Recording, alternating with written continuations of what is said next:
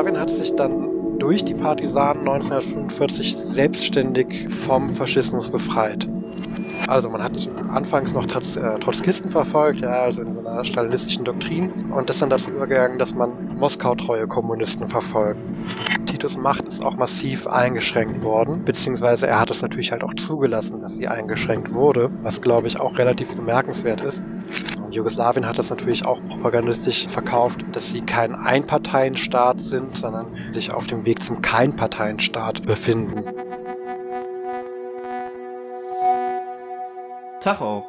Willkommen bei Über Tage, dem anarchistischen Podcast.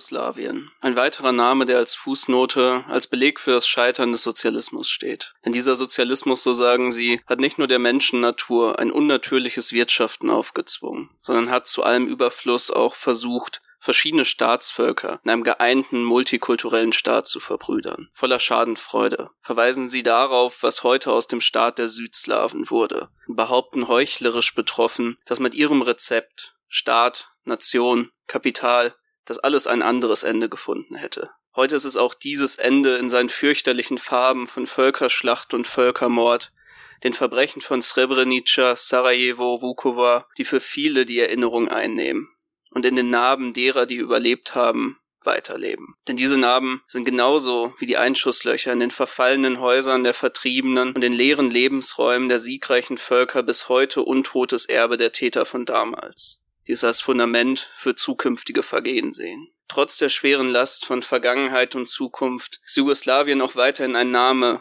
für ein mystisches Land vergangener Tage, in fahlen, flüchtigen Farben, als Erinnerung des Alltags in den Köpfen derer, die dort vor dem Vergehen in infamen Verbrechen ein Projekt wagten. Ein Projekt, das angeblich etwas Unglaubliches wagte, einen anderen Weg ging als die westlichen, sowjetischen und chinesischen Mitläufer, die es in allen Himmelsrichtungen umschlossen. Ein Projekt, die dem von Großreichen zerrissenen Balkan eine eigene Perspektive geben sollte und später die Hoffnung auf einen freien Sozialismus machten. Wir wollen uns heute aber auch kritisch fragen, was ist dran an diesem vermeintlich freiheitlichen jugoslawischen Weg? Haben sich hier wirklich Arbeiter spürbar selbst verwaltet? Gab es eine demokratische Organisation der Produktion? Oder wurde hier doch nur ein unter Bürokratie ächzendes Marktwesen der Konkurrenz eingerichtet, das den Grundstein für seinen Niedergang legte? Wie entstand dieses Land? Aus einem erstmals geeinten Königreich, seines blutigen Niedergangs und Übergangs in einer aus dem Partisanenkampf geborenen Sozialismus. Warum schlug dieser Staat einen anderen Weg ein, brach mit dem sowjetischen System und wandte sich weder westlichem Wirtschaften noch dem albanisch-chinesischen Sonderweg zu? Wie sahen die internen Auseinandersetzungen um die Rolle des Staatschefs, den Einfluss von außen, die Freiheit des Bürgers, das Verhältnis von Teilrepublik und Gesamtstaat aus? Kurz gesagt, was hat es also auf sich?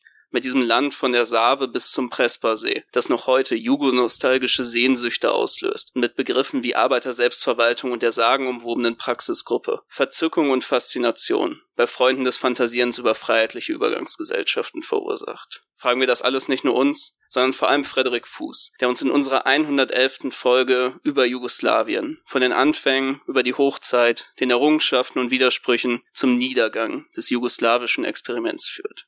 Schön, dass du wieder bei uns bist. Herzlich willkommen. Ja, vielen Dank. Ja, lieber Frederik, du warst ja schon mal in der Folge 89 bei uns zu Gast, wo wir uns dem Thema äh, der Preiserhöhung einmal genauer gewidmet hatten. Für alle, die dich trotzdem noch nicht kennen sollten, denen dein Name noch kein Begriff ist, stell dich doch einmal vor und erzähl uns ein wenig über dich. Ja, äh, sehr gerne. Genau, mein Name ist Frederik Fuß. Ich bin Mitglied im Kollektiv des Syndikat A Verlags, also ein anarcho-syndikalistischer Buch- und Broschürenverlag und Teil der Redaktion der Zeitschrift Zweifel, eine anarchistisch-anarcho-syndikalistische Theoriezeitschrift. Was ist es denn eigentlich, was dich zu unserem heutigen Thema Jugoslawien führt? Was findest du an diesem ganzen Themenkomplex so spannend? Ja, zum Thema Jugoslawien bin ich vor allem über die Beschäftigung mit der jugoslawischen Praxisgruppe gekommen, also ein, ein jugoslawischer Theoriezirkel von mehr oder weniger dissidenten Marxisten, Marxistinnen, die eine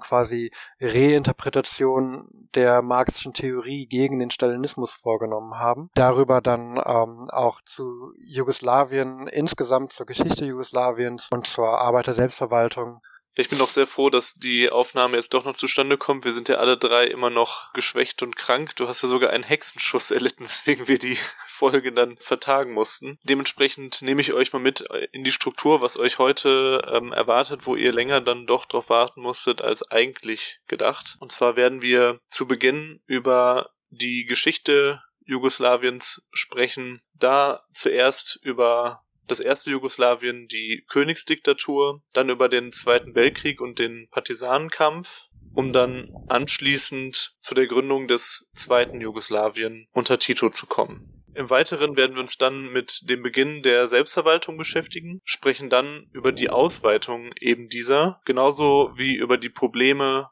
und schlussendlich den Niedergang. Wir werden also einen Schwerpunkt auf die Arbeiter in Selbstverwaltung legen, die es in Jugoslawien gegeben hat. Ja, und in dem Sinne, lass uns doch mal direkt durchstarten mit dem ersten Jugoslawien. Was versteht man unter dem ersten Jugoslawien? Das ist quasi der, der erste geeinte Staat der südslawischen Völker.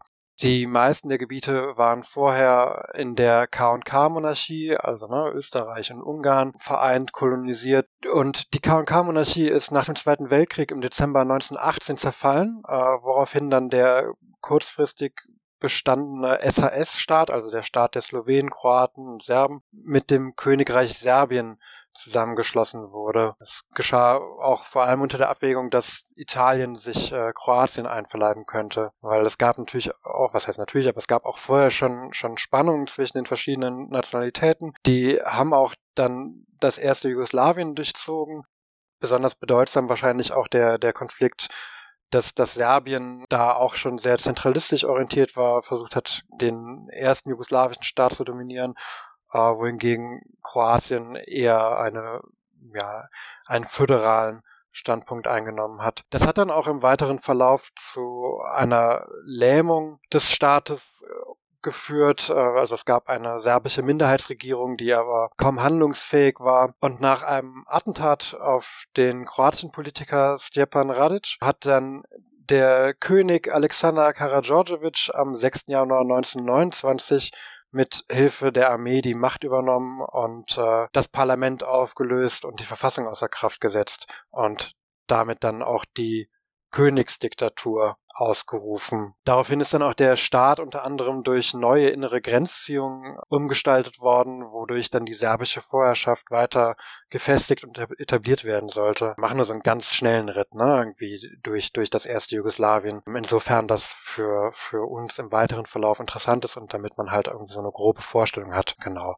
1934 ist dann der König in Marseille von, von den Ustascha ermordet worden, also Ustascha, kroatische Faschisten. Ah, da kommen wir auch nochmal zu. Daraufhin hat dann Prinz Paul von Jugoslawien die Regierungsgeschäfte übernommen und unter dem gab es dann auch nochmal teilweise ähm, eine Rückkehr zum Parlamentarismus, äh, wobei der Prinz sich natürlich weiter das Recht vorbehalten hat, die entscheidende Instanz zu bleiben. Als dann der Zweite Weltkrieg begonnen hat, ist Jugoslawien auch erstmal neutral geblieben, hat dann aber auf Drängen von Prinz Paul am 25. März 1941 eine Beitrittsabsicht zum Drei-Mächte-Pakt verabschiedet. Also der Drei-Mächte-Pakt, ne, das Bündnis aus Deutschland, Italien und Japan. Vermeintlich war der Prinz auch gar nicht der wahnsinnige Faschist, sondern es ging wohl eher um die Sorge, dass Deutschland und Italien einmarschieren könnten. Aber wie dem auch sei, er hat die Beitrittsabsicht unterzeichnet und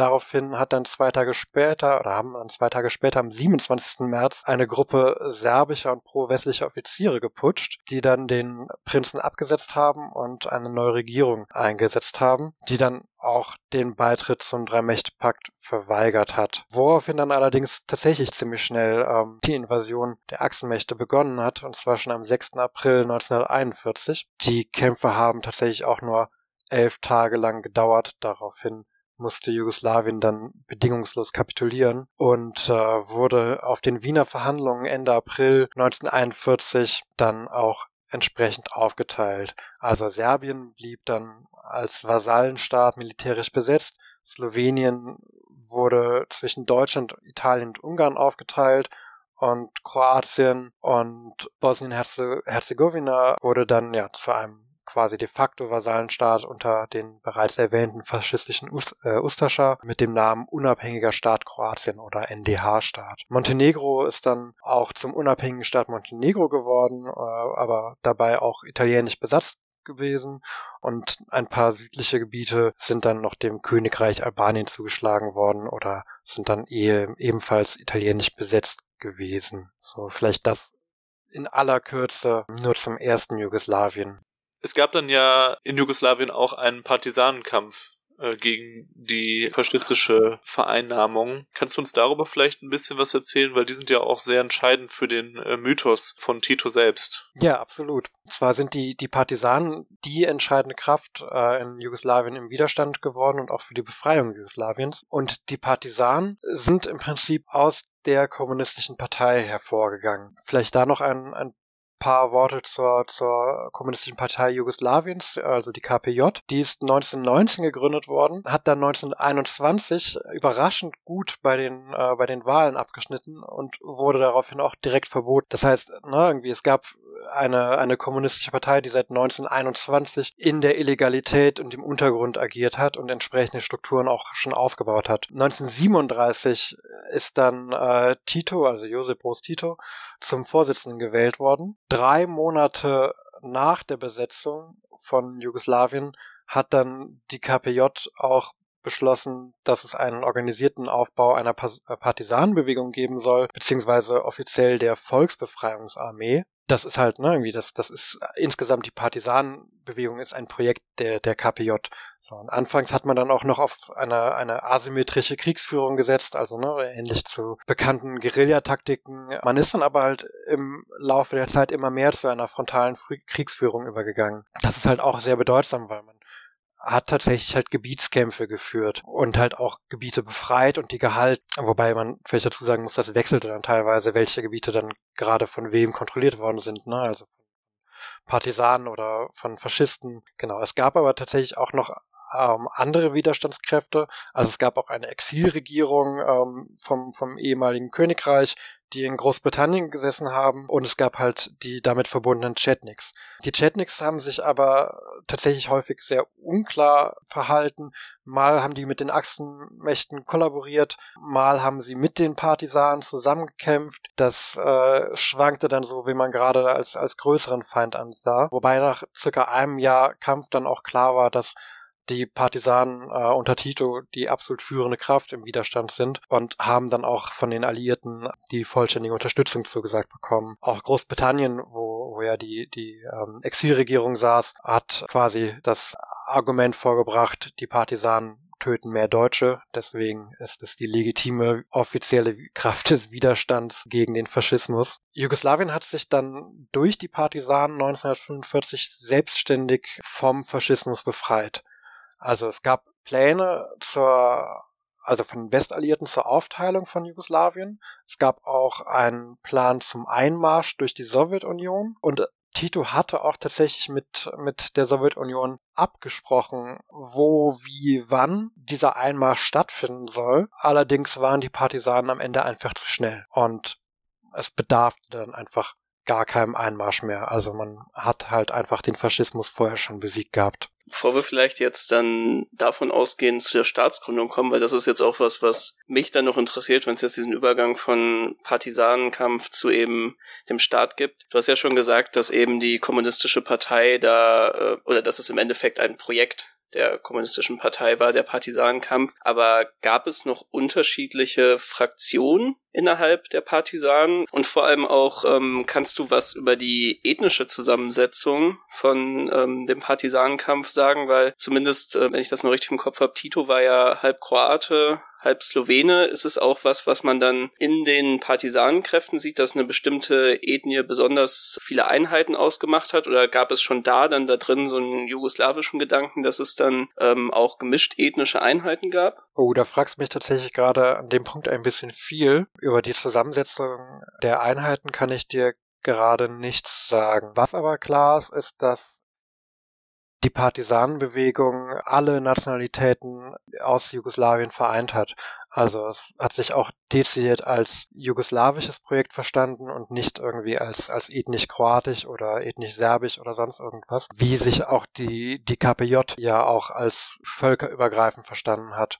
Es mag sein, dass einzelne Ethnien stärker vertreten gewesen sind innerhalb der Partisanen, das kann ich dir leider auch nicht sagen, aber es ist definitiv so, dass es keine Vorherrschaft durch zum Beispiel das Serben durch die Kroaten gegeben hätte. Jugoslawien hat sich quasi selbst befreit, was ja schon ein herausragendes Ereignis ist und was dann doch den wenigsten Regionen und Ländern geglückt ist, sich selber von dem Joch der, äh, des Faschismus zu befreien. Das bringt uns dann ja auch zu der Gründung des zweiten Jugoslawien und damit dem Herzstück der heutigen Folge. Ja, wobei man tatsächlich dann für die Gründung des zweiten Jugos äh, Jugoslawiens nochmal ein Stück zurückgehen kann, nämlich nach 1943 weil im Prinzip ist da schon der Grundstein für den, den neuen Staat gelegt worden. Da gab es den zweiten Kongress vom AVNOJ, das war der antifaschistische Rat der nationalen Befreiung Jugoslawiens. Da hat man bereits beschlossen, äh, dass man diesen Staat aufbauen wird, dass er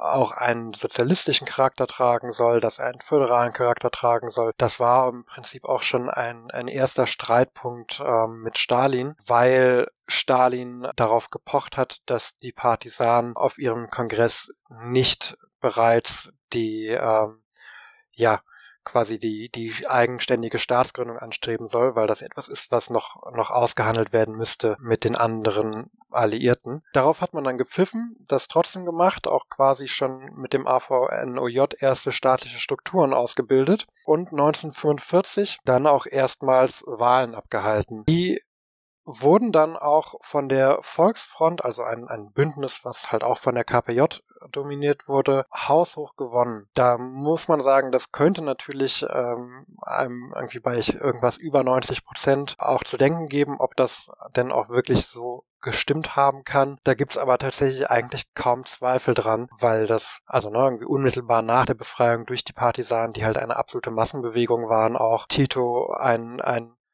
über die Maße hohes Ansehen in der Bevölkerung genossen hat. Also das wird wohl auch tatsächlich äh, ein reales Ergebnis gewesen sein. Das hat dann halt aber auch den, den weiteren Weg auch vorgezeichnet. Ne? Also es sollte halt ein, ein sozialistischer Staat aufgebaut werden. Und es ist dann, dann auch offiziell die Föderative Volksrepublik Jugoslawien gegründet worden. Genau, und ich hatte das ja gerade schon, schon gesagt, dass es schon, schon 43 quasi da zu Spannung zwischen Tito und Stalin gekommen ist. Trotzdem hat man dann 46 eine Verfassung verabschiedet, die sehr stark an die Verfassung von der Sowjetunion von 1936 angelegt war. Die Kernpunkte waren dann auch ne, die Verstaatlichung von der gesamten Industrie, von den Banken, von anderen Unternehmen. 45 hat man auch schon eine entsprechende Bodenreform durchgeführt. Das Verhältnis oder dieses Spannungsverhältnis zwischen, zwischen Tito und Stalin ist wie man, glaube ich, daran auch sehen kann, viel weniger ideologisch ausgeprägt gewesen. Also jetzt irgendwie, ne, nicht, nicht irgendwie anhand von Kernfragen des Marxismus, Leninismus oder so, sondern halt viel mehr, ja, im Prinzip machttechnische Fragen. Also, ne, man hat es schon eben schon bei der, bei der Frage gesehen, ne, irgendwie proklamiert man einen Staat, ja, nein, Stalin sagt nein, Tito sagt ja, und dann macht man halt einfach.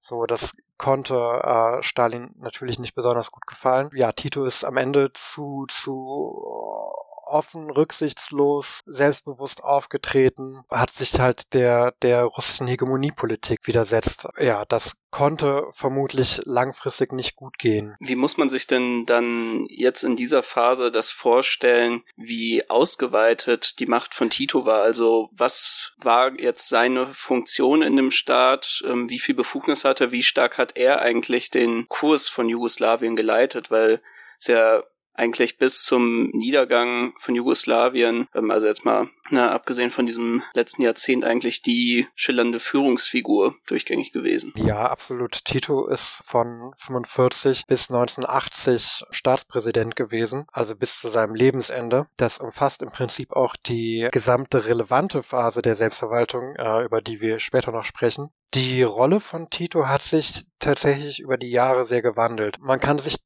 das anfänglich, also die Phase, über die wir reden, ne, wo, wo sich an diesem sowjetischen Modell äh, orientiert wurde, noch sehr diktatorisch vorstellen. Wie gesagt, das hat sich später sehr gewandelt. Titus Macht ist auch massiv eingeschränkt worden, beziehungsweise er hat es natürlich halt auch zugelassen, dass sie eingeschränkt wurde, was glaube ich auch relativ bemerkenswert ist. Aber in den Anfängen, ja, in den Anfängen ist es im Prinzip äh, eine, eine Parteiendiktatur gewesen, wie in der Sowjetunion mit Tito an der Spitze, ganz klar. Das ist ja wirklich interessant, wie es dann gekommen ist, dass, dass sich das dann gewandelt hat. Ich weiß nicht, ob das schon ein bisschen vorweggreift, aber das würde mich dann interessieren, weil das ja wirklich recht einmalig ist und ja auch so ein bisschen als einer der ganz wenigen Beispiele mit unseren anarchistischen Gedanken zu diesem Thema greift, dass wir eben davon ausgehen, wenn sich einmal eben so eine Diktatur etabliert, wenn sich einmal ein solcher Herrscher an, an der Macht erhält, der auch eine ja dann an der Stelle auch eine große Unterstützung sogar im, im Volk hatte, wieso sollte er da seine Macht abgeben? Ne, das ist ja eigentlich ein vielleicht schon Novum in der Menschheitsgeschichte. Ja, das halte ich auch für, zumindest was die, was die realsozialistischen Staaten angeht, ähm, für eine absolute Ausnahme. Wobei ich glaube, das hat halt auch wieder sehr viel weniger ideologische Gründe ähm, als viel mehr pragmatische. Du musst dir vorstellen, dass 19, 1948 kam es im Prinzip zu, zu einer vollständigen, zu einem vollständigen Bruch zwischen Tito und Stalin. Also Tito ist mehrfach aufgefordert worden, ähm, also öffentlich von Stalin aufgefordert worden, sich einer Selbstkritik zu unterziehen. Das hat er nicht gemacht. Daraufhin ist Jugoslawien dann von der Form ausgeschlossen worden, was dann, ja, was im Prinzip der offizielle Bruch zwischen, zwischen beiden Ländern gewesen ist. So 19, Anfang 1949 ist Jugoslawien dann aus dem Rat für gegenseitige Wirtschaftshilfe ausgeschlossen worden. Und das ist dann der Beginn von einem umfassenden Wirtschaftsboykott. Jugoslawien ist wirtschaftlich total abhängig gewesen von der Sowjetunion. Die einzigen, die mit, mit Jugoslawien Handel betrieben haben, waren halt der sozialistische Ostblock. Der ist vollständig vollständig weggefallen, im Prinzip von mehr oder weniger von heute auf morgen. Dann kam hinzu, dass die Sowjetunion als nächstes Truppen an der Grenze zusammengezogen hat und halt äh, erstmal ein Szenario eines möglichen Kriegs und Einmarschs heraufbeschworen hat. Das das nicht stattgefunden hat, äh, liegt möglicherweise nur daran, dass der US-Botschafter in Jugoslawien erklärt hat, die USA würden bei einem Krieg gegen der Sowjetunion gegen Jugoslawien nicht neutral sein. Das heißt, eventuell hat das den, den Einmarsch ähm, der Sowjetunion verhindert, wobei also aus jugoslawischer Sicht viel mehr die, die äh, die Ankündigung den Einmarsch verhindert hätte, dass im Prinzip man in Jugoslawien ein Volk unter Waffen hat und quasi, ähm, also was es auch faktisch gab, ja, also das ist diese na, die, die Partisanenarmee ist, äh, ist in die reguläre Armee quasi aufgegangen, aber man hat halt überall auch weiter Partisaneneinheiten gehabt und im Prinzip ein, ein bewaffnetes Volk gehabt. Deswegen ist das auch ja schon kein unrealistisches Szenario gewesen, dass, dass man sagen kann, also es gibt keine Zivilisten, alle, die hier sind, die schießen auch, was natürlich auch nochmal zur Abschreckung noch beitragen kann, wobei man jetzt auch, glaube ich, das ist alles sehr spekulativ. Genau, aber das sind halt diese äußeren Umstände, die äh, halt eine Wirtschaftskrise heraufbeschworen haben und halt natürlich auch dann weiter zu, zu einer Instabilität führen können. Also man hat dann auch nach innen die Repression auch verschärft. Also man hat anfangs noch Trotz, äh, Trotzkisten verfolgt, ja, also in so einer stalinistischen Doktrin und ist dann dazu übergegangen, dass man Moskau-treue Kommunisten verfolgt, äh, also die man dann als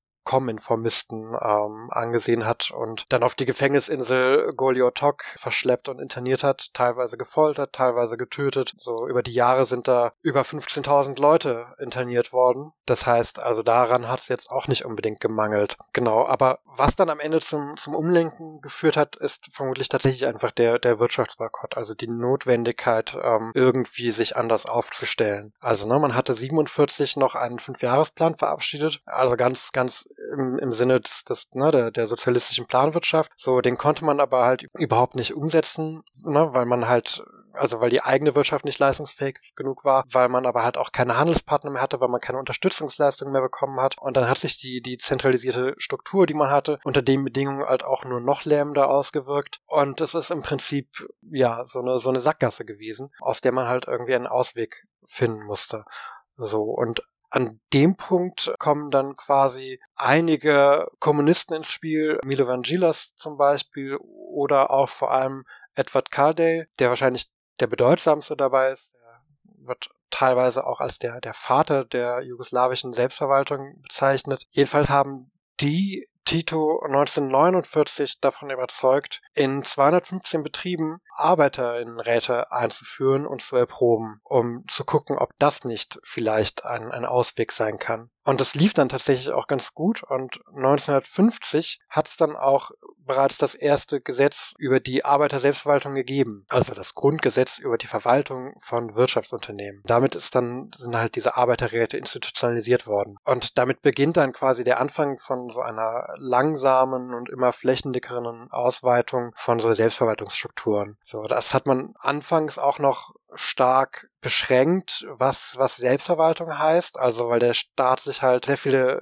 Rechte vorbehalten hat, also die Ernennung von, von Direktoren oder ne, wie sind die Löhne, wie sind die Preise, wer produziert da was und so weiter und so fort, was, was passiert mit Gewinn. Das hat sich dann aber später immer mehr geändert. Ist natürlich auch, vielleicht um das noch einmal zu sagen, eine völlig paradoxe Situation, ähm, auch hinsichtlich ne, der, der Frage irgendwie, inwieweit wird da Macht abgegeben und wie geht das irgendwie auch mit, mit Vorstellungen von, von Anarchisten über, über den Staat zusammen? Also ne, auf der einen Seite wird da natürlich Macht abgegeben, nicht nur von Tito real, sondern halt auch vom, vom Staat, aber auf der anderen Seite wird da ein quasi ein Basissystem per Dekret von oben angeführt, äh, eingeführt was ja schon total irre ist. Ja, also gerade in einem sozialistischen Kontext kann man da auch wieder nur betonen, wirklich sehr einmalig.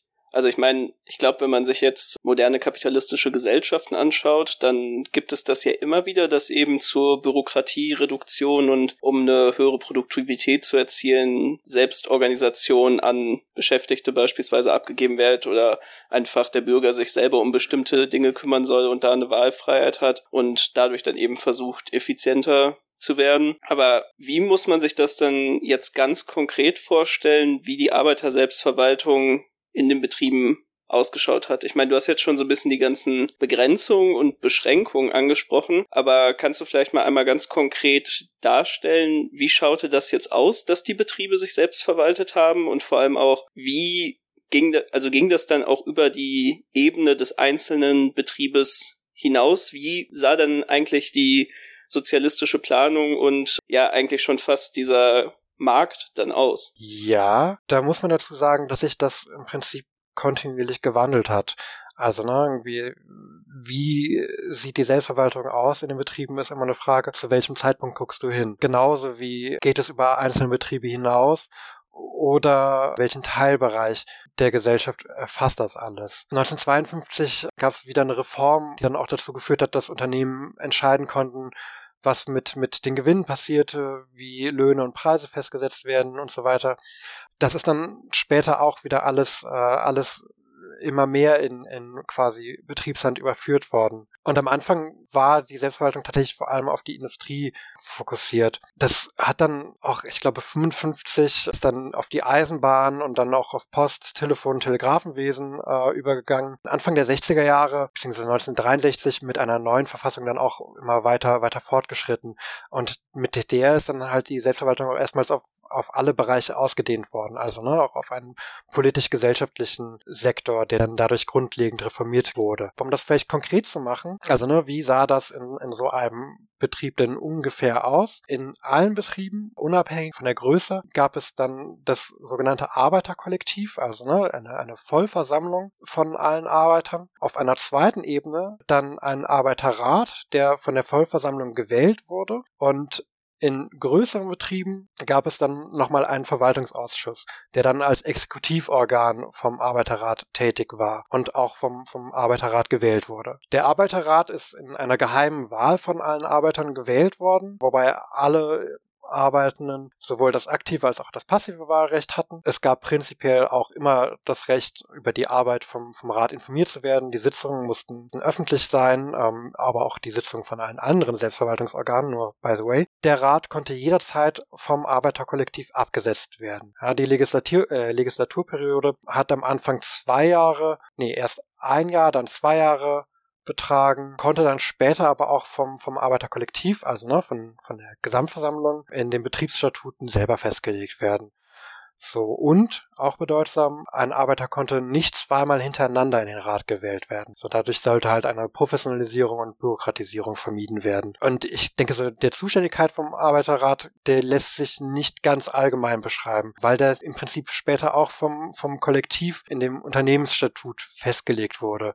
So, und ganz häufig ähm, aber waren das Sachen wie ja, Arbeitsorganisation, Personalpolitik, ähm, Finanzierung, kommerzielle Angelegenheiten, allgemeine Organisation, ja, oder halt auch innerbetriebliche Vorschriften, die dann in, in den verschiedenen Bereichen erlassen werden können. So, und bei der nächsthöheren Ebene, so wenn es sie denn gegeben hat, beim Verwaltungsausschuss, wie gesagt, der wurde vom Arbeiterrat gewählt, nicht nur vom Arbeiterrat, auch vom, vom Rest der Belegschaft und der sollte als Exekutivorgan vom, vom Rat zuständig sein, aber halt auch eine, eine gewisse Selbstständigkeit haben. So und einen Sonderstatus nimmt dann nochmal der Direktor ein, weil bis 1969 ist der vom Staat direkt eingesetzt worden. Ja, also quasi ohne Mitspracherecht irgendwie der Betriebe und damit ne, faktisch eine, eine enorme Einschränkung der Selbstverwaltung, wenn man quasi einfach einen Staatsbeamten vorgesetzt bekommt. Hat sich dann aber halt geändert. Ne? Also dann gab es für, für jede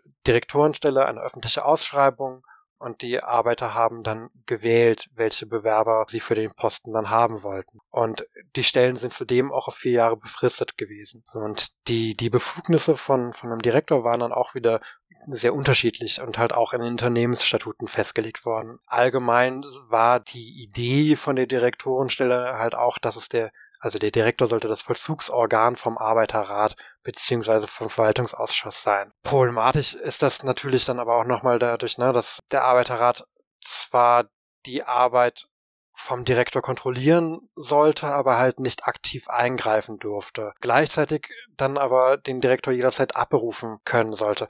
Wie weit da was funktioniert hat oder zu Problemen geführt hat, müsste man sich tatsächlich nochmal an praktischen Beispielen angucken. Ich denke, auf so einer abstrakten Ebene klingt das vor allem sehr durcheinander und kompliziert. So, weil es hat nämlich trotzdem auch eine Form von Bürokratie gegeben, also von einer bürokratischen Schicht, die sich festgesetzt hat, das aber halt nicht durch, durch die Strukturen wie die Arbeiterräte, ne, weil da dann wie gesagt, ne, irgendwie die Arbeiter durften nicht zweimal hintereinander in, in den Ausschuss, die Legislaturperioden sind befristet gewesen und so weiter und so fort. Also das ist allen eigentlich ganz gut gewesen problematisch und für die, für die Entstehung von, von einer bürokratischen Elite ist gewesen, dass die Direktoren einen fachlichen Stab einsetzen konnten, der sich dann halt in der Regel aus irgendwelchen Experten zusammengesetzt haben. Die haben dann relativ einfach im Betrieb Macht akkumulieren können und sind auch in der Regel nicht so einfach ab das heißt, da hast du so eine massive Schwachstelle. Okay, aber wir sehen, es gab eine immer weitere Reform, Ausweitung eigentlich der Selbstverwaltung mhm. erstmal und am Anfang wurde es ausprobiert, es hat einen gewissen Erfolg gehabt.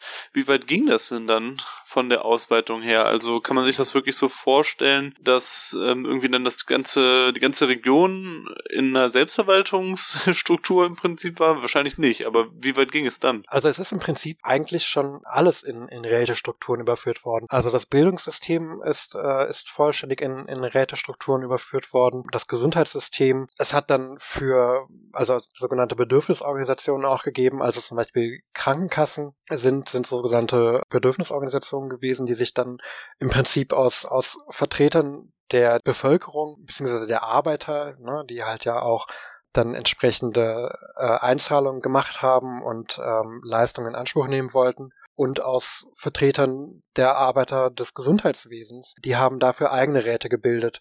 Nochmal. Das heißt, auch eine Krankenkasse hat im Prinzip, ähm, ist eine, eine Rätestruktur gewesen, genauso aber halt auch dann wie die Krankenhäuser oder oder. Oder halt auch Kultureinrichtungen, Theater, alles Mögliche. Also man kann das schon, schon sagen, dass sich das äh, flächendeckend auf das Gesellschaftssystem ausgedehnt hat. Interessanterweise auch mehr oder weniger auf das parlamentarische System. Das, äh, das hat man auch grundlegend reformiert dadurch. Ich glaube, dass das Interessanteste dabei ist, dass es dann auch ein, ja, ein dreifaches Stimmrecht gegeben hat. Also, ne, du hast einmal im Wohnbezirk gewählt, einmal im Betrieb und dann nochmal quasi politisch äh, im Sinne von staatsbürgerlich, citoyenmäßig. Und zusätzlich gewählt worden sind dann auch nur noch Einzelpersonen, die dann äh, mit einem imperativen Mandat ausgestattet worden sind.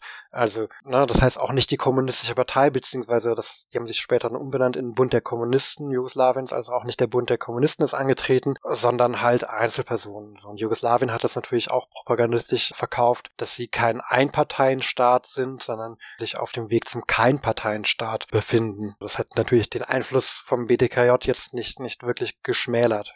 Aber zum Beispiel auch die, die Parlamente haben, haben sich durch, durch die Selbstverwaltungsstrukturen dann ganz anders zusammengesetzt. Also, ne, wenn man sich so ein Gemeindeparlament anschaut, das hat dann auf einmal aus drei Kammern bestanden. Also zum Beispiel die, die Kammer der assoziierten Arbeit, also wo dann die Arbeiter aus ihren Rätestrukturen der Betriebe dann, dann Leute hin entsendet haben, die dann halt im Betrieb auch gewählt worden sind dafür. Dann ja quasi von, von den Ortsgemeinschaften, ne, wo man dann halt für seinen Wohnort Vertreter gewählt hat. Und äh, dann nochmal eine, eine gesondert ähm, gesellschaftspolitische Kammer, für die man dann ebenfalls wieder gewählt hat. Und diese Kammertrennung hat sich dann halt auch auf den höheren Ebenen weiter durchgesetzt, bis hin zur Bundeskammer, die sich dann wiederum nur in zwei Kammern geteilt hat, also ja, in die Kammer der Republiken und der Gebiete, die sich dann, also die dann halt auch nur noch aus Delegierten bestand, die dann aber halt auf Nominierungskonferenzen gewählt wurden und so weiter und so fort. Es hört sich ja wirklich fast so an, als wäre dann diese Selbstverwaltung eben staatlich eingeführt worden und hätte sich dann bewahrheitet und hat dann so ein bisschen auch den Staat infiziert von unten. Also dadurch, dass es dann so ein durchschlagender Erfolg war, sich auch so, so ein Stück weit von selber ausgeweitet, natürlich dann immer mit Legitimierung dann auch ähm, des Staates, aber das ist äh, wirklich sehr spannend. Vielleicht kannst du das gleich, gleich nochmal bestätigen, ob das wirklich der Fall ist. Vorher würde mich aber noch interessieren, dass du noch einmal beschreibst, okay, es hat sich durchgesetzt, aber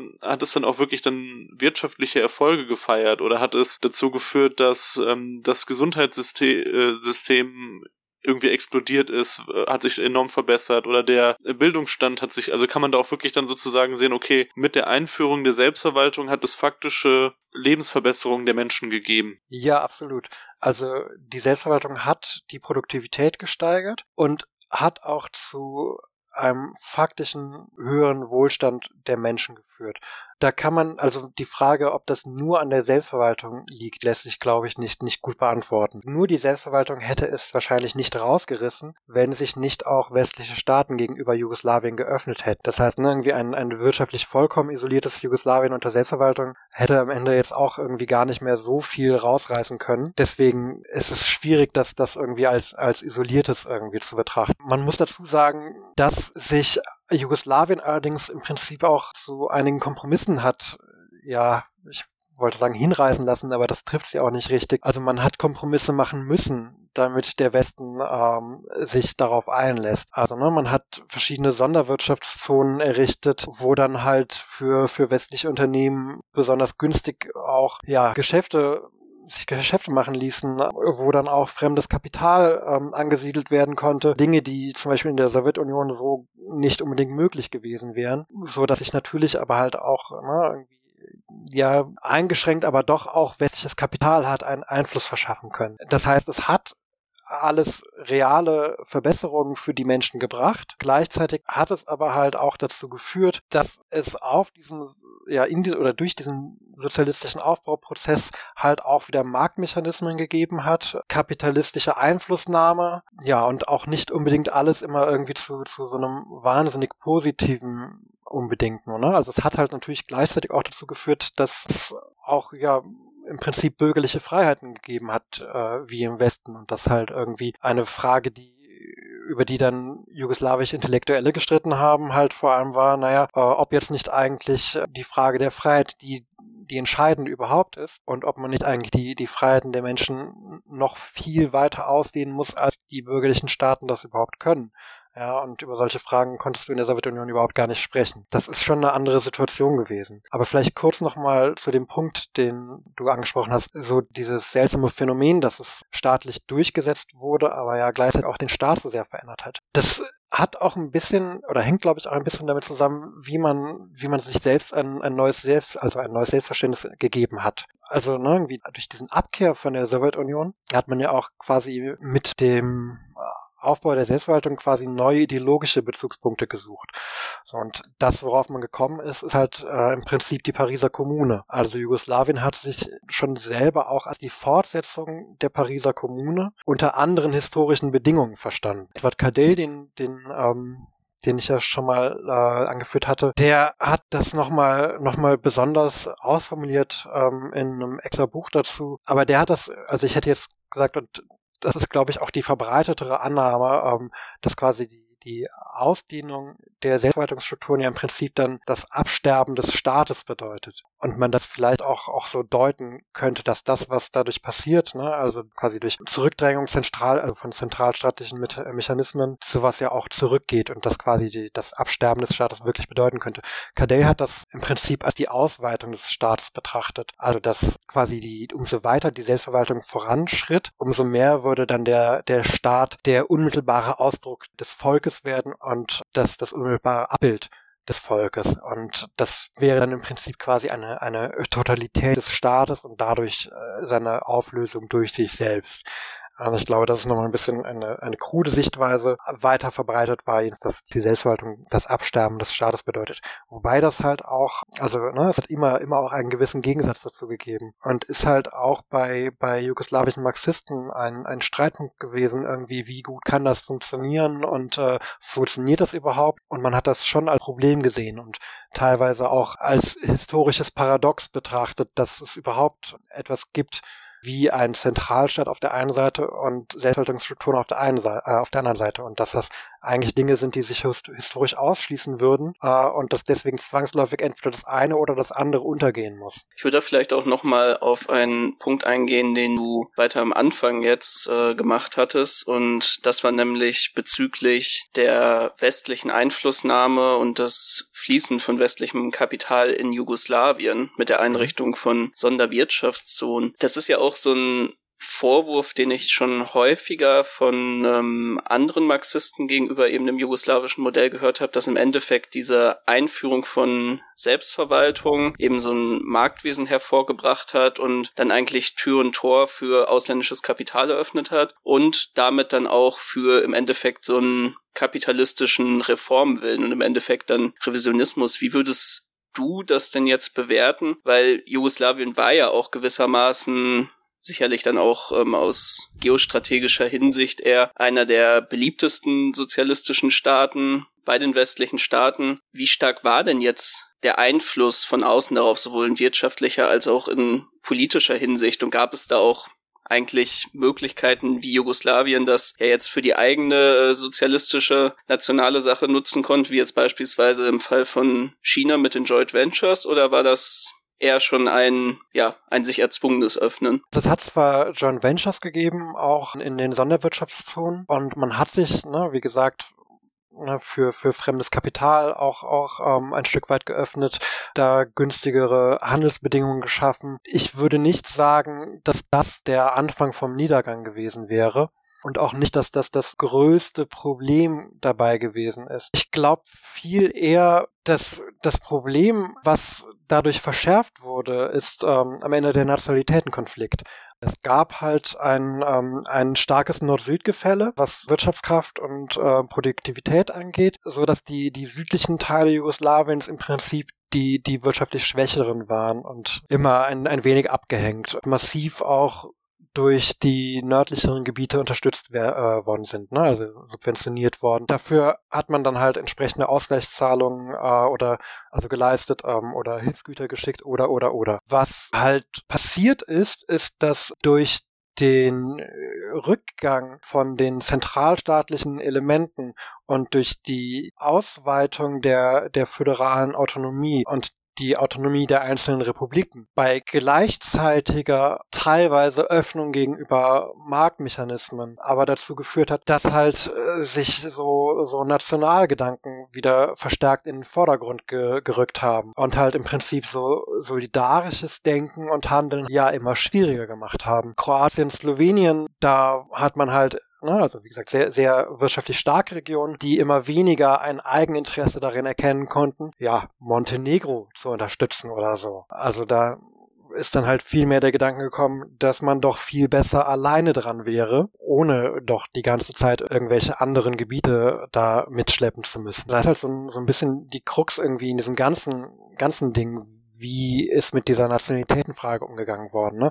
Also da, es hat zwar permanent Versuche gegeben, so eine jugoslawische Identität ähm, zu beleben, aber das hat sich halt nicht richtig durchgesetzt. Das ist halt über Tito als quasi über Vater als Bindeglied schon ganz gut etabliert worden. Nach dessen Tod im Prinzip ähm, konnte dies, das als Idee nicht richtig aufrechterhalten werden. Tito ist ja auch ein gutes äh, Stichwort nochmal, weil das habe ich mich nämlich auch gefragt, ob das auch ein Teil des Problems sein könnte, dass es dann auch so eine starke Fokussierung auf äh, seine Figur gab, der, wie wir in einem Mr. Wissen to Go Video, äh, das wir vor, vor dieser Aufnahme geschaut haben, äh, ja alles zusammengehalten hat und ein bisschen der Kit war, der, das stimmt natürlich nicht ganz wahrscheinlich, aber trotzdem ist ja was dran, dass er, dass er nach äh, Tito dann alles so äh, im Prinzip zusammengebrochen ist. Diesen übersteigerten ähm, Führerkult, der dann da auch im Prinzip geherrscht hat, als ein Problem benennen. Ja, das ist sicherlich ein Problem. Auch die Sowjetunion hat Jugoslawien einen Führerkult vorgeworfen. Wobei ich mir äh, nicht sicher bin, ob man sich diesen Vorwurf irgendwie, wenn er, wenn er von Stalin kommt, wirklich ähm, so zu Herzen nehmen muss. Nein, aber auch das wird ein Problem gewesen sein. Aber halt auch nicht das einzige. Und ich glaube, wenn andere Dinge anders entschieden worden wären, dann hätte es auch tatsächlich anders ausgehen können. Wie man hat auch eine gute Idee entwickelt, wie man Titus Rolle als Staatspräsidenten ablöst. Also das ist die Verfassung von 1974 gewesen, wo dann festgelegt wurde, dass Tito, äh, also dass das Amt von Tito des Staatspräsidenten quasi von einem ich glaube, sechsköpfigen Gremium ausgeführt wird. Das finde ich eigentlich ganz sympathisch. Ja? Also das löst dann irgendwie so, so einen, einen Führerkult in so einem Kollektiven auf. Gleichzeitig ist in der Verfassung aber verankert worden, dass er das halt irgendwie noch bis zu seinem Lebensende macht und äh, er dann auch wieder irgendwie nochmal seine diktatorischen Befugnisse zurückbekommen hat. Alles schwierig. Ich glaube, die entscheidenden Sachen, die sind vorher schon verbockt worden. Wichtig ist, ist bestimmt irgendwie 1968 auch in, in Jugoslawien gewesen. Also du musst dir überlegen, es hat im, im Land eh schon Streiks gegeben immer. Das heißt häufig auch wegen Lohnfragen, wegen Preisfragen und so weiter. Da hat es dann teilweise Konzessionen gegeben, teilweise sind die Sachen dann später von den Betrieben selbst, äh, selbst verwaltet, selbst festgelegt worden, so dass die Leute da entsprechend dann auch nicht mehr unbedingt gestreikt haben, weil sie es dann halt ne, anders geregelt haben, weil die Räte dann halt auch Dinge entschieden haben, die sie halt vorher nicht entschieden haben, wo dann quasi vorher gegen staatliche Festsetzungen gestreikt wurde. Aber 1968 ist so ein Kristallisationspunkt. Da sind dann die Studenten ähm, auch in Jugoslawien auf die Straße gegangen, haben Universitäten besetzt, sich auf der einen Seite für eine Ausweitung ähm, und zwar für eine konsequente Ausweitung der Selbstverwaltung eingesetzt, auf der anderen Seite aber halt auch gegen die ganzen Marktmechanismen ausgesprochen und gegen nationalistische Einflussnahme und im Prinzip so, ja, eigentlich so, ne, Best of Both Worlds gefordert. Und das gab dann so einen Moment, wo, wo das überzuschwappen drohte, ne, wo dann Arbeiter und Studierende in Kontakt kamen und es den Anschein nahm, als gäbe es jetzt auch möglicherweise noch Arbeiteraufstände zusätzlich zu den zu den Studierendenaufständen. Das war dann äh, der Kipppunkt, wo es dann äh, ja blutig niedergeschlagen wurde und auch Tito äh, sich dann sehr offen dagegen ausgesprochen hat. Also ne, von von diesen Forderungen ist nichts übrig geblieben, da ist nicht drauf eingegangen worden. Da hat man auch keine Rücksicht drauf genommen, was was die Leute da eigentlich wollten, sondern das ist dann ne, die Leute sind als Faschisten Faschisten, als Nationalisten ähm, und sonst was verunglimpft worden. Ja, diese, wie gesagt, diese Forderungen sind im Prinzip ja ungehört verhallt. Wohingegen dann vier Jahre später ne, hat es den, den kroatischen Frühling gegeben, was halt ein, ein nationalistischer Aufstand gewesen ist.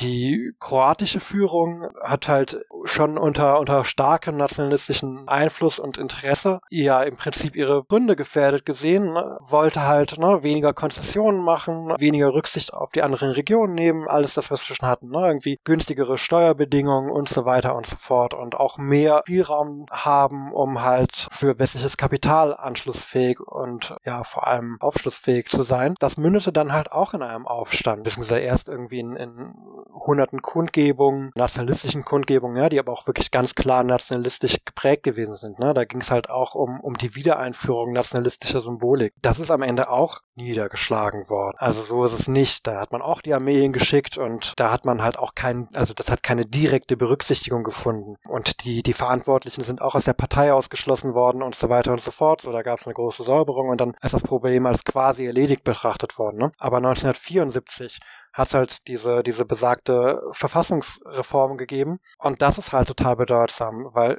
da sind halt im Prinzip sehr viele Forderungen die halt im kroatischen Frühling erhoben worden sind, ja, einfach umgesetzt worden.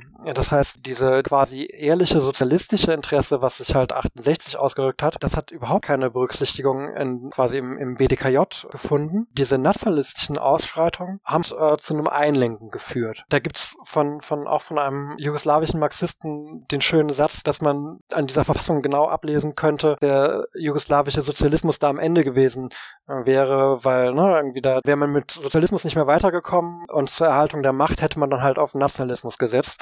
Und das ließe sich ganz klar aus dieser Verfassung ähm, hervorlesen. Ich glaube tatsächlich, das ist, also das ist so der, der absolute Kipppunkt, und die entscheidenden Fehler, die dazu geführt haben, sind halt vorher gemacht worden schon. Und das ist, glaube ich, äh, ja weniger, weniger ein Problem dadurch, dass man, dass man sich partiell dem Westen angenähert hat. Vor allem auch nicht, dass man sich, ähm, was bürgerliche Freiheiten angeht, dem Westen angenähert hat, sondern halt ein, ein sehr starkes Problem, wie man diesen Widerspruch zwischen, zwischen Solidarität und Autonomie und, äh, und Zentralstaatlichkeit nicht, nicht auflösen konnte. Das ist ja auch wirklich absolut zynisch, wenn man dann jetzt nochmal zurückgeht, was du am Anfang gesagt hast, dass eben die Proteste Proteste von 68 dann genau als nationalistisch und faschistisch von den Funktionären dann verunglimpft wurden, wenn man sich anschaut, wie die Geschichte sich dann entfaltet hat, wie du es jetzt beschrieben hast. Auch die nationalistischen Proteste sind nationalistisch genannt worden, ne? So ist das nicht. Ah, okay. Also man hat schon alle Proteste einfach als nationalistisch gebrandmarkt.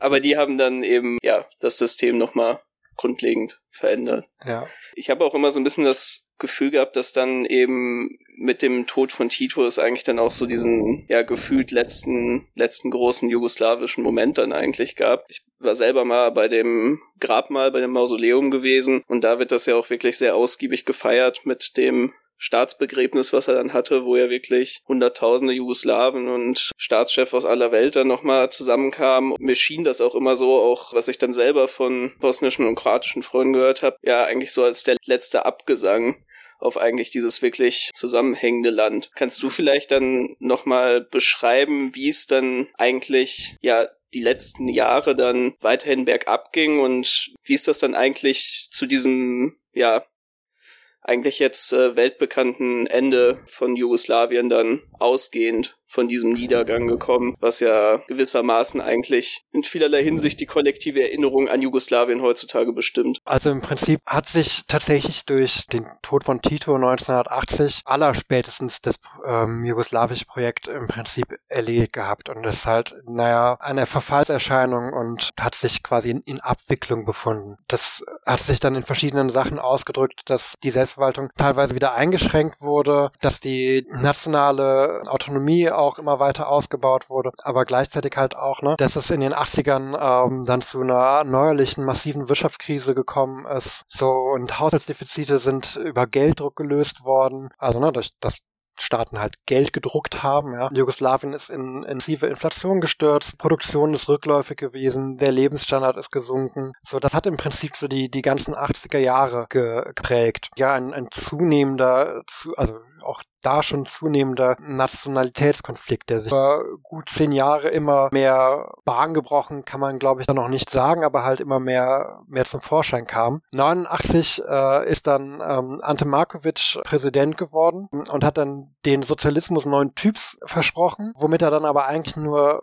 quasi die, die vollständige Ausweitung der Marktmechanismen gemeint hat, komplette Beschränkung staatlicher Eingriffe und äh, die Wiedereinführung von Privateigentum. Der hat dann auch in der Wirtschaftsreform 89, 90 die Selbstverwaltung per Dekret aufgehoben. Einige andere Sachen haben irgendwie noch eine Weile gedauert, weil sich dann die, die einzelnen Republiken dagegen gesträubt haben, aber ja, 89, 90, irgendwann im Winter ist das gewesen, ist die Selbstverwaltung halt faktisch dann auch offiziell abgeschafft worden. Also die war vorher schon auch ne, in Auflösung befunden durch immer neue Gesetzesnovellen, die halt die Entwicklung der der ja 50er, 60er Jahre wieder wieder zurückgenommen haben. Und da hat es halt einfach dann das formale Ende gefunden. Hat aber auch dazu geführt, dass, ähm, dass es eine völlig unklare Rechts- und, und Eigentumssituation gegeben hat, was natürlich die Situation von oder die Unsicherheit von, von vielen Menschen natürlich einfach nur noch viel mehr vergrößert hat. Ne? Also neben Wirtschaftskrise und einem äh, auf einmal nicht mehr zu wissen, okay, gehört eigentlich dieser Betrieb eigentlich jetzt uns als Arbeitern oder gehört er auf einmal dem Direktor oder gehört er einer ausländischen Bank oder oder oder. So, das hat auch nochmal sehr viel, sehr viel reingebracht. Und 1991, naja, ist dann passiert, was passieren musste. Die nationalen Konflikte sind halt quasi dahingehend erst friedlich eskaliert, dass halt die Republiken für ihre Unabhängigkeit votiert haben, also alle bis auf Serbien. Und Serbien daraufhin erst militärisch gegen Slowenien, dann gegen Kroatien und dann gegen gegen Bosnien-Herzegowina vorgegangen ist und jedes Mal ohne Erfolg. So ein Montenegro konnte man dann noch bei sich behalten und hat dann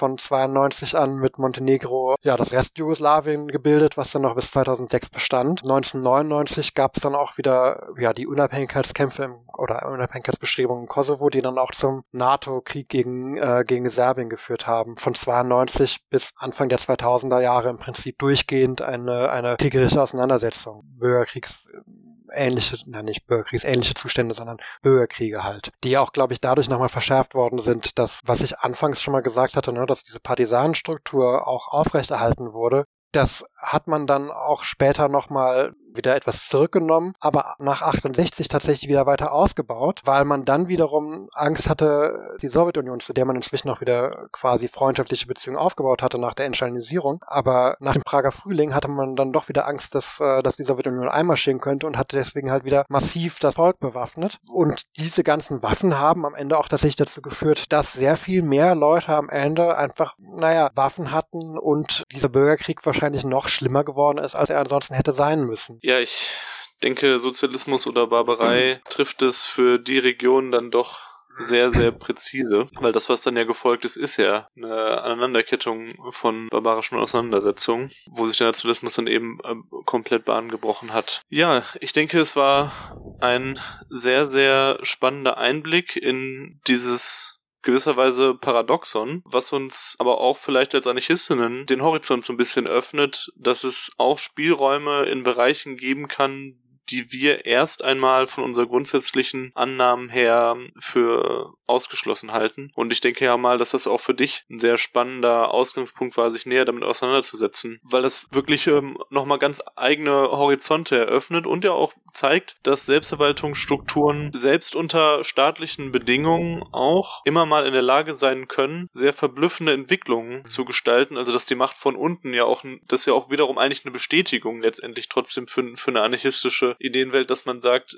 ja, die Macht von unten ist halt eine sehr starke, eine, eine sehr unabhängige Kraft, die dann auch selbst unter solchen Bedingungen dann sich entfalten kann und auch staatliche Strukturen letztendlich, zumindest zeitweise in diesem Fall, auch über längere Phasen, über ja auch Jahrzehnte äh, zurückdrängen kann. Und von ja. daher sehr, sehr interessant, sich das heute einmal genauer angeschaut zu haben. Das sind natürlich sehr, sehr trockene Sachen, aber das lohnt sich glaube ich, wirklich sehr, sich diese genauen Strukturen, also diese Strukturen auch nochmal genau anzugucken. Ne? Also es gibt sehr detailliert ausgearbeitete Pläne, die ja auch erprobt worden sind für die Selbstverwaltung in, in kleinen Betrieben bis hin zu Betrieben mit mehreren zehntausend ArbeiterInnen. Ne? Das lässt sich natürlich nicht eins zu eins übertragen alles, ne?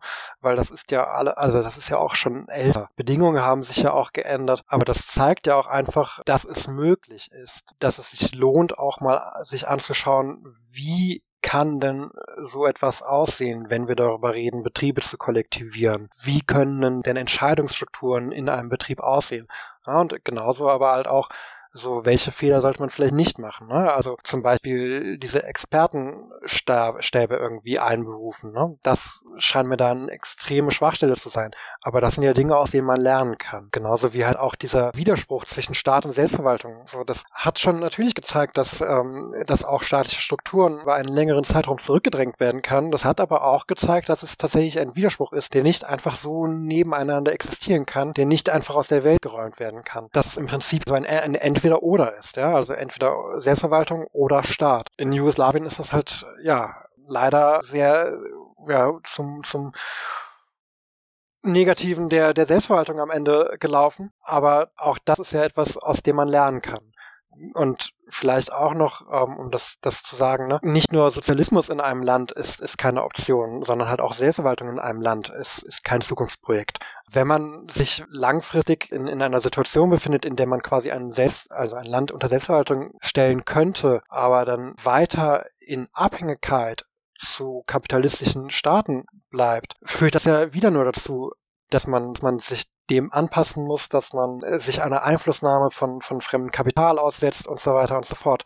Das heißt, auch das ist ein, ein Widerspruch, der, der nicht auflösbar ist. So.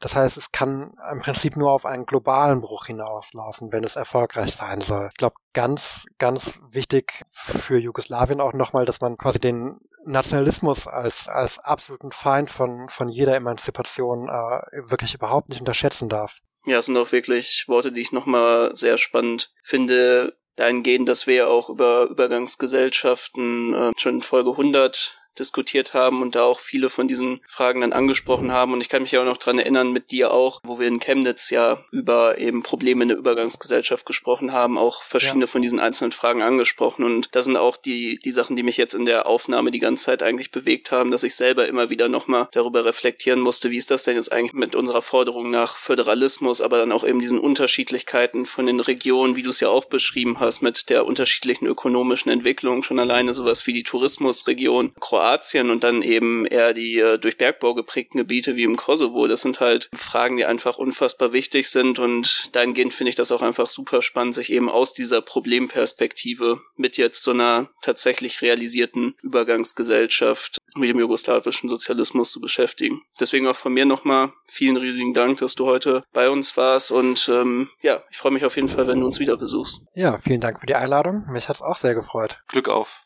Glück auf. Glück auf. Nicht so schnell weg von ihr. Wenn du denkst, dass linke, libertäre oder anarchistische Positionen eine stärkere Stimme brauchen, dann überlege, uns zu unterstützen. Das kannst du ganz einfach machen, indem du diese Folge verbreitest.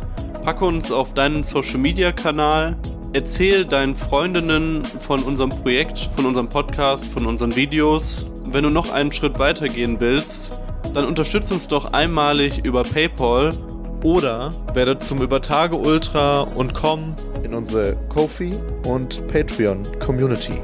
Denn deine Hilfe ermöglicht dieses Projekt.